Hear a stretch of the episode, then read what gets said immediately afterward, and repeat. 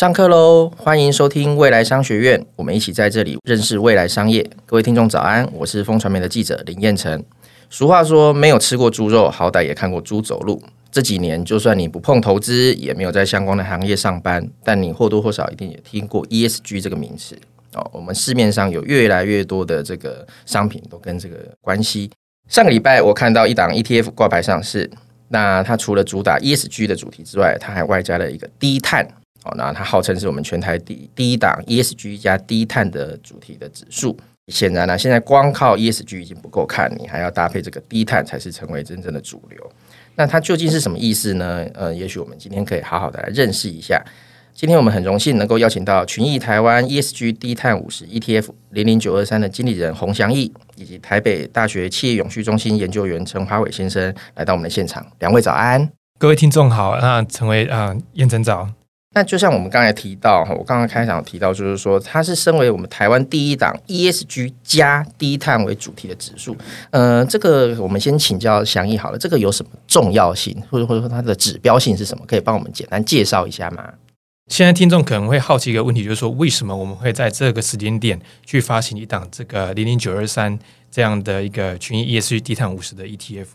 那低碳为什么现在是很重要的问题？那其实跟各位听众呃分享一下，就是说现在呢，为了要降低气候风险对于经济的一个影响，二零五零净零碳排已经是全球的一个共识。那目前已经有超过一百三十多个国家都已经承诺要做到二零五零的一个净零碳排。那现在主要的经济体像是欧洲、美国、中国等各大经济体都已经逐渐立法了。对于我们台湾而言的话，我们台湾也是不落人后哈。呃，我们蔡总统他也有谈到说，二零五零净零碳排是全世界的目标。那他也谈到说，是我们台湾的目标。谈完不久之后，我们台湾国发会，嗯、他就提出了这个啊、台湾净零减碳的一个路径跟策略。那编列了九千亿的一个预算，要让我们台湾这个低碳转型这一块，那也能够跟国际接轨。那今年比较重要的就是一月十号有一个重磅新闻出来了啊，就是这个立法院气候变迁，对对对，没错啊，三读通过这个气候因应变迁法，那将会对于我们台湾的这个碳排大户来进行课税，这也就代表着说，现在企业在排碳这件事情已经要开始付费的一个时代已经来临了。不止我们台湾啊，欧盟它有一个所谓的碳边境调节机制 CBAM。在美国，它有一个清洁竞争法案，他们也将会在二零二六年跟二零二四年也会陆续上路。那会把未来只要出口到欧洲跟美国的一个产品都会课征碳关税。我想听众可能会觉得说很好奇，而、啊、我们在台湾都被课了碳费了啊，到国外还要被课征碳关税，那为什么会这样呢？啊，是是因为是这样，就是说欧美呢，他们对于整个碳的一个法规的要求。对于企业的要求是比较严格的，所以这个欧美当地的企业在做减碳转型的成本也会相较于其他国家会来的比较高。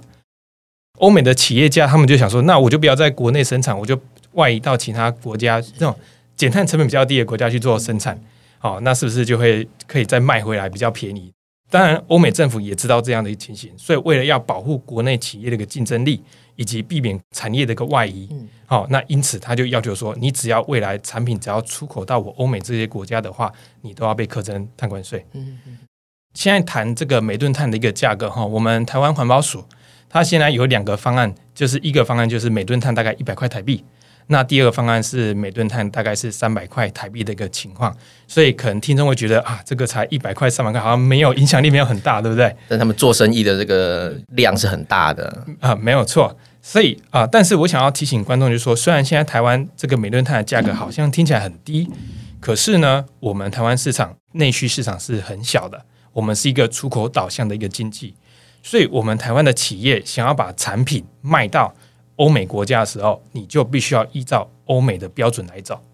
那以现在欧盟的一个每吨碳的价格来看的话，大概是两千八百块台币左右。那跟现在台湾的这个价格是差了好几倍一个距离。那这也就代表着说，我们也有去研究，如果根据欧盟的这个标准，如果未来台湾的政府也以欧盟每吨碳两千八百块台币的这个价格来进行课征碳费的话，那我们也有发现到，将会对于我们台湾的传统产业的一个获利冲击影响力会是最大，可能会来到两成左右的一个情形。那简单来说，就是由于这个低碳趋势，国际碳费碳税即将要开始课征，所以对于我们台湾企业的一个碳的一个成本，对于企业获利上的冲击是影响会是很大的。这也是为什么我们要赶快发行这一档零零九二三群也是低碳产品这个 ETF 给投资人做选择的一个主要原因。哦，是了解。那可是我上次看啊，你们的这个资料，你们有提到说这档主题它的聚焦是在营收，然后具有低碳的特性。那我想要请问的是说，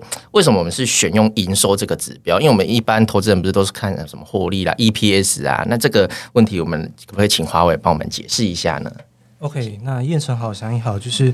呃，刚才主持人提到这个营收具低碳的特性啊，如果站在就是呃我们台北大学的角度来看的话，就是说。呃，低碳的一个密度，其实它是一个衡量一家公司碳排放量跟呃销售业绩的一些相关性。嗯、那简单来讲，就是说公司每销售一块钱，那如果它产生的碳排放量越低，嗯、那我们就会称它叫做营收具低碳的一个特性。哦、对，那这个低碳的这个。以营收当分母的这个特性呢、啊，其实它是呃国内外指数公司它比较常采用的这一个呃呃计算的一个方式，好比说像 MACI 富时或者是像 S M P 等等。那净利的话，虽然就是说它可以比较直观的去衡量，就是说一家公司的获利，那它跟它的一个碳排的一个相关性，但是因为呃净利跟就是营收转变到净利的过程当中，它其实中间会有很多的一个会计项目因子考量到，所以其实呃可能是因为这样的因素，所以国际的一个指数公司在呃设定低碳的一个特性的话，分分母的部分呢，其实它可能会采用呃营收，反而不会采用就是净利的部分。那另外的话就是说，国际上有关计算碳密度的话，大概还有就是。分母的话，可能还会用员工人数啦、GDP 或者是楼地板面积，就看产业或者是国家的特性去做这个这个分析，这样子了解。等于说用营收来看，可能是比较直，就是比较直接啦，比较可以排除掉其他的一些干扰的因素，这样子嘛。对，是没错。了解。那我们现在虽然都在讲这个 ESG 哦，那如果说观察国外这以往的经验。呃，一家公司它被列为列在 ESG 的指数，长期的绩效真的有比较好吗？或者是说，呃，反而像是什么烟草啦、军火啦、赌博啦、色情这些，反而看起来没有那么 ESG 的公司，它的财务绩效比较好呢？哦、呃，我想分两块来讲好了，嗯、就是说，如果以过去过去的一个绩效来讲的话，不管是学术 paper 也好，或者是说呃，像一些指数呃的一些回测绩效，其实呃不一定。呃 EAG 比较好的公司，它可能财务绩效或者是说在报酬方面，呃，短中长期的一个面向来讲，都会是优于非 EAG 的公司。嗯嗯嗯，对对对。可是刚才讲的是过去，那未来的话，其实如同刚才祥也有提到，很多的碳或者是 ESG 的议题，它其实已经开始慢慢转为实质的议题，它不是一个口号宣传或者是教育。它已经落到，就是说，它实企业实质会被课碳关税、是碳费，或者是甚至未来台湾在今年也会被课呃耗水费之类的，它其实会变成企业的一个成本。那也就是说，在会计项目，它其实是一个负向的。对对公司来讲，它其实是一个呃未来经营上它必须要负担的一个成本。那另外一个面向是说，从投资面上来讲的话，其实未来在呃，不管是国内外的永续金融、责任投资或净值治理来讲的话，其实未来在呃投资面上，刚才提到就是呃，可能未来也不会投资烟草、赌博类型的一些产业，或者是未来公司金融机构来讲的话，其实会呃越来越重视业绩表现比较好的公司。所以，其实未来在呃业绩表现比较好的公司，其实会相较呃业绩做的没那么好的公司，在财务绩效或报酬来讲，呃，可能会跟以往。会有所差异，就是会会相对来讲表现比较好。好，谢谢华伟。那我们这边也是不是请也请祥义跟我们分享一下呢？哦，好的。呃呃，其实呢，股票的一个基本面跟产业的成长动能是影响个股表现最主要的一个因素了。那因此啊，对于一家做好 ESG 的公司，如果它的一个基本面或产业的动能表现不好的话，其实它股价也并不会表现很好。但是对于一家没有做好 ESG 的一个公司，如果它一个产业动能就很强，它其实它的股价报酬表现也会很好。那因此，如果你要问我说，一档的一个投资 ESG 的股票报酬表现到底好不好的话，其实还是要回来评估一家这家公司它的一个 EPS，它的获利是不是能够长长那个持续的成长？其实这才是主要的一个影响因素。那现在问题来了啊，为什么我们还是要投资 ESG 呢？对，那主要原因是因为你可能会遇到有些公司啊，财报造假，内线交易，恶意倒闭。或者是因为污染环境被政府勒令停业，或者是因为人为因素导致你的品牌价值受到影响。其实这些人谋不张的这个风险的话，我会把它归类为所谓的 ESG 风险。是那啊、呃，那因此，通常投资人在投资公司、公这个投资股票遇到这样的一个 ESG 风险的时候，它其实遇到的一个损害会是很大的，甚至它的一个公司是有倒闭的一个可能性。嗯嗯那因此，我是觉得说，投资人在做投资的时候，其实第一个重点是要投资对的趋势。嗯，第二个，在对的趋势里面选到有做好 ESG 的股票，好，才不会最后这个做对的趋势，结果你的股票还是赔钱一个情况发生。嗯，对，就让自己学会明哲保身啊。是，没错，没错，这就是 ESG 的重要性。好，谢谢。那如果说整体我们概括而论，这些可以被纳入 ESG 指数成分股的公司，他们大多都具有哪一些共同的特色？哦，我想刚才祥义有有提到，就是说，其实筛选这一档的一个成分股啊，其实它受到整个碳税或者是说碳风险的冲击，相对来讲是比较小。嗯、那如果从业绩表现来看的话，这一档的零零九二三，它用的是台北大学的台湾永续评鉴。那在这一档成分股当中，其实呃，它的一个业绩表现最主要是在台北大学的这个能源与气候变迁、人力资本发展。还有水管理、业绩揭露，还有董事会结构运作这几个面向，它是表现的比较不错的。像是在能源与气候变迁，像公司也逐步的纳入就是 TCFD 的框架，那去辨识说所谓的企业气气候变迁的一个风险跟一个机会。那甚至在这个气候治理，或者是在这个呃实质性议题，把它设定成目标等等，就是也有相关的一个作为。那这档零零九二三其实还有个特色，就是说在这几档成分股当中，就是很多公司已经除了揭露碳排范畴一、范畴二、范畴三之外，嗯、其实也开始设定减量目标。是，那在制程当中导入一些节能的一些技术，嗯、或者是说在呃未来的时候会规划购买啊、呃、再生能源或啊、呃、再生能源的一个自发自用的一个一个措施。那在这个人力资本方面的话，其实也。因未来的一个少子化、那老年化的一个趋势，其实在呃公司的一个人力资本政策，那在薪资的一个部分，其实也有相当啊、呃、不错的一个一个一个措施跟一个目标这样子。嗯嗯嗯、那在业绩揭露的一个面向来讲的话，其实越来越多公司就是除了揭露具体的一些业绩内容之外，其实它也会去哦、呃、通过第三方的一个认证，因为。报告不是关起门来自己写就好，其实这个数据的正确性其实非常重要，是因为这个也会影响到后续金融业的一个投融资，所以会发现到这几档成分股在哦、呃、通过第三方的一个确信，其实呃比例越来越越来越多。那同时也会参考一些国际的一些框架，好比刚才提到 TCFD 或 SASB 或 GRI 等等。是那水管理的话，就是他们也有开始因应未来一些缺水的一些危机，嗯、那去提升他们的一个水回收率。或者是说他们在水风险的一个管控也开始订定相关的措施。那最后就是在董事会结构运作方面呢，其实啊、呃，除了基本的就是一些呃董事会的一些薪酬或者是一些呃数据相关的揭露，其实会发现到这档成分股就是越来越多呃女性董事的一个出现，或者是说在啊。呃公司当当中啊，其实会开始建立这个 CSR 或者是永续相关的委员会。那相关的一个负责部门的话，可能会有呃领导或者是呃董事长或者是总经理阶层来来担任这一这一个一职这样子。嗯、对对对。那所以您刚提到有里他们里面有提到非常多的这个目标啦，或者是他们具体的指标。那你们在编制这个指数的过程当中，你们是如何去评鉴或衡量说他们到底达到的？那个程度是怎么样？是像您刚才提到什么通过第三方的验证这一些吗？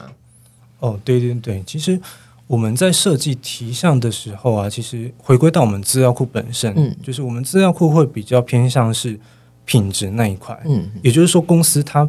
不是只是揭露，那我们就给分。哦，其实我们题项是有层次的，是就是有分成揭露政策，你设定目标有没有达成目标？那还有一些认证或财阀，刚才提到第三方确信，或者是一些财阀的一些认证，所以其实它会是一一套非常非常紧密，然后是一个就是一个反漂率的一个体项的一个设计去去设计，所以其实在，在在评分过程当中，基本上就透过这几个框架去去评比这这些公司，嗯嗯嗯对对，所以挑选出来公司基本上都是啊、呃，除了低碳之外，那在 ESG 表现方面。啊，也是相当不错，名列前茅的这些指标。是是，您刚刚有提到反漂绿这个名词，我们知道说现在很多商品都开始借由这个区 ESG 的这个口号来漂绿。那我们回头谈这档 EDF，它它号当时号称是这个干净版的零零五零。那我这边就有一个疑问，就是说，那你们又是按照这个市值来挑选嘛？那会不会你们挑出来成分股其实都跟零零五零差不多？那如果是这样的话，对于投资人而言，这两档有什么差别呢？嗯，OK。呃，因为就是刚刚谈到了，现在碳有价的时代已经来临了，所以其实低碳这个趋势呢，对于股票市场的一个股票报酬率开始具有影响力。嗯嗯。那呃，我们群益投信它现在就是推出了这个一档台股旗舰型产品零零九二三啊，台湾 ESG 低碳五十 ETF。那它主要就是参考零零五零的一个投资架构，选择市值最大五十档的架构，然后进一步的加入 ESG 指标，再排除这个。碳密度指标比较高，或者是所谓的碳风险比较大的个股予以排除，来去做进一步的优化。所以零零九二三它可以说是一个 ESG 低碳版的零零五零，那也可以昵称为这个干净版的 零零五零。那它也会是首档这个聚焦在低碳这一块的一个 ETF 的一个投资。那嗯、呃，我们先先谈在刚刚谈到说低碳指标，我们。这边采用的就是刚刚谈的这个碳密度，是啊，碳的总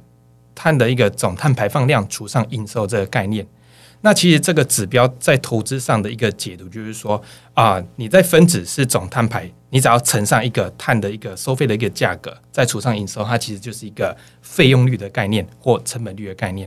所以根据这个指标越高的话，就代表着说它的成本率越高，那也就代表着碳的一个成本对于该公司的企业获利的冲击也就越大。是，那呃，我们这个九二三所采用这个碳密度指标呢，除了它有这个经济上的意义以外，我们也有去研究它是不是在投资上也有超额的报酬表现。嗯嗯，那我们就根据这个碳密度指标哈，在台股的市场去区分成两大投资族群，一个是啊、呃、低碳密度的一个股票族群。啊，另外一个则是高碳密度的股票族群。那我们也有发现说，像这样的低碳密度的股票族群呢，或所谓的低碳风险的一个股票族群，它的一个报酬表现，短中长期都会比高碳密度的公司表现还要再来的佳。那这也就代表着说，投资人在做投资的时候，哈，去考虑碳这一块，去投资一些低碳密度的股票，其实它的是可以提升它的一个报酬表现。嗯哼。那九二三，它的一个成分股主要设计就是会排除高碳密度的股票。那到底什么是高碳密度的股票呢？它其实会是聚焦在像是一些钢铁、塑化、水泥或航运的这些股票。它其实因为它们的碳排放都很高，所以它们的碳风险对企业或者说也是比较大的。主要都是这些传统产业类，是没有错。嗯、那因此呢，啊、呃，这个这些投资标的九二三就不会持有。啊，但是零零五零就会投资这些投资标的，因为他们也是算是市值比较大的一个公司了。那这个会是他们主要成分股上的差异。那因此从产业上来看的话，啊，九二三它它的一个产业传统占比就会显著比较低，大概是六 percent 左右。那它的一个啊科技占比就会比较高一点，大概落在这个七十八 percent 左右的情情形。那金融业就是大概跟零零五差不多，大概是落在十七趴左右一个情况。那另外一个就是，其实投资 ETF 就要了解它的报风险跟报酬情况到底是怎样哈。那呃，根据过去一个长时间大概五年的一个指数一个资料的来看的话，我们可以发现到说啊，零零九二三它所追踪的一个指数，它的长期报酬表现会比台湾五十指数还要再来的佳。嗯、那大概到底多好哈？大概是每年平均的报酬率会每年大概赢两 percent 左右。嗯、但是以波动性来看的话，两者就却差不多。那也就代表着说啊，投资人投资零零九二三，他能够在承受同样的风险的情况之下，但但是能够带来给他更好的一个投资报酬表现。那这个也可以佐证我刚刚跟各位分享的，就是说我们在无论我们在 ETF 的设计上去投资低碳的一些全资股，或者是投资人自己去投资低碳的一个投资标的，都可以提升它的一个报酬表现的一个佐证。嘿，那。呃，我我也比较常被投资人问到一个问题，就是说，对于一个新的投资趋势，那投资人都很想要很喜欢问说，诶，那到底要怎么投资，怎么买？好、嗯，那其实我我通常会跟，因为因为刚刚已经跟呃，我们这个产品的一个设计，其实诉求就是很明确，我们就是 ESG 低碳版的零零五零。那因此，对于很熟悉零零五零的投资人而言的话，啊，其实你怎么买零零五零，其实你就可以怎么买。无痛转移这样子。对对对，没有错。我们只是提供一个更符合未来趋势的市值型的产品给投资人选择。没错没错，所以你怎么买就怎么买啊，但是它一个投资报酬表现就会啊、呃、比这个台湾五十指数还要再来得佳。嗯、那另外一块对于这个纯股族或者是对于小资族而言的话，那到底要怎么买啊？呃第一个就是说，因为未来碳的趋势来了嘛，所以九二三它其实会更受惠于未来的低碳一个趋势。那因为现在一张零零五零其实大概十二万左右，其实资金门槛是有点高的，相对高的。对对对，没有错啊。那啊，零零九二三现在的一个资金门槛大概是一张啊，大概是一点五万左右。那因此，大概一张零零五零可以买到八张零零九二三。那其实对于这样资金门槛比较低，其实对于一些小资主而言，他们在存股。在累积股数上面也是会比较容易操作啊，累积也比较快一些。是，那祥一刚才有提到，就是说我们除了关注这个报酬，那我们可能也要提到风险。您刚刚讲的这个，一个是一方面是这个波动度嘛，那除此之外，还有没有可能面临哪一些风险呢？呃，如果以这个 ESG 的产品是了解啊，因为第一个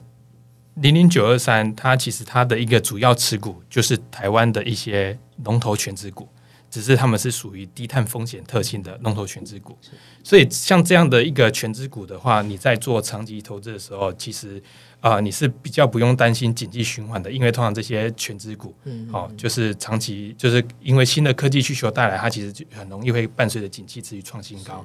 那所以，我对于持股里面的一个投资标的，我个人认为这是很适合长期投资的标的。但是最大的是、嗯、啊，台积电，台积电嘛，没错，是对。那这样的话，还有什么样的投资风险呢？啊，我想要可能是从投资人的心里面来谈。嗯，啊，因为因为投资人在做投资的时候，可能会简单存股。啊，那这个这个的确是是比较一个安全啊，一个比较稳健的一个投资方法。但是有些投资人想要做的是波段。嗯，那对于想要做想要透过九二三来去做波段投资人的话，那我会千万建议您说。你进场之后，你的卖点的话，卖点到了，你就一定要出来。好，因为我常常看到，就是说，想要做波段投资人，结果他的一个股价走势没有如同他的预期哈、嗯。那到了停损位置了之后，他没有卖，他又想说变长期投资。对他，他会先想说，我他一定会反弹，我先等等看。结果慢慢等等等等，等到最后的时候，可能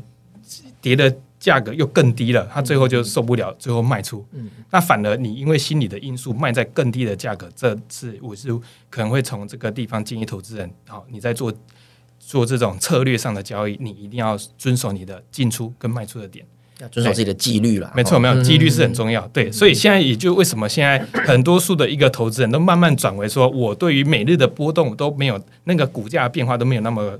那么的重视，反而是重视在累积存股这个概念。是对，现在反而很多投资人都是往这样方向去操作的。了解，了解。那所以，如果我们总结刚刚我们提到的，就面对这个 ESG 的大势所趋啦，哈，就是说，除了企业它必须努力去转型，那当然就是为了他们公司要存活下来嘛，要赚钱。那这是对于企业方面。那如果是投资人而言，我们也要做好哪一些的准备呢？这方面，我们先会请华为帮我们谈一下。好，那主持人就是刚才您提到，就是说除了呃未来的呃投资人的话，就是要做好哪一些准备？其实呃除了稳定获利之外，我想这个一定是投资的一个必须必须要的一个条件嘛。嗯。那未来的这个业绩，其实如同刚才提到的，就是说它开始已经变成实质上的议题。它会去呃，类似碳关税、碳费、耗水费，实际上会影响到公司的一个成本、品牌，或者是未来的一个经营的一个面向。所以，呃，投资人的话，就是如果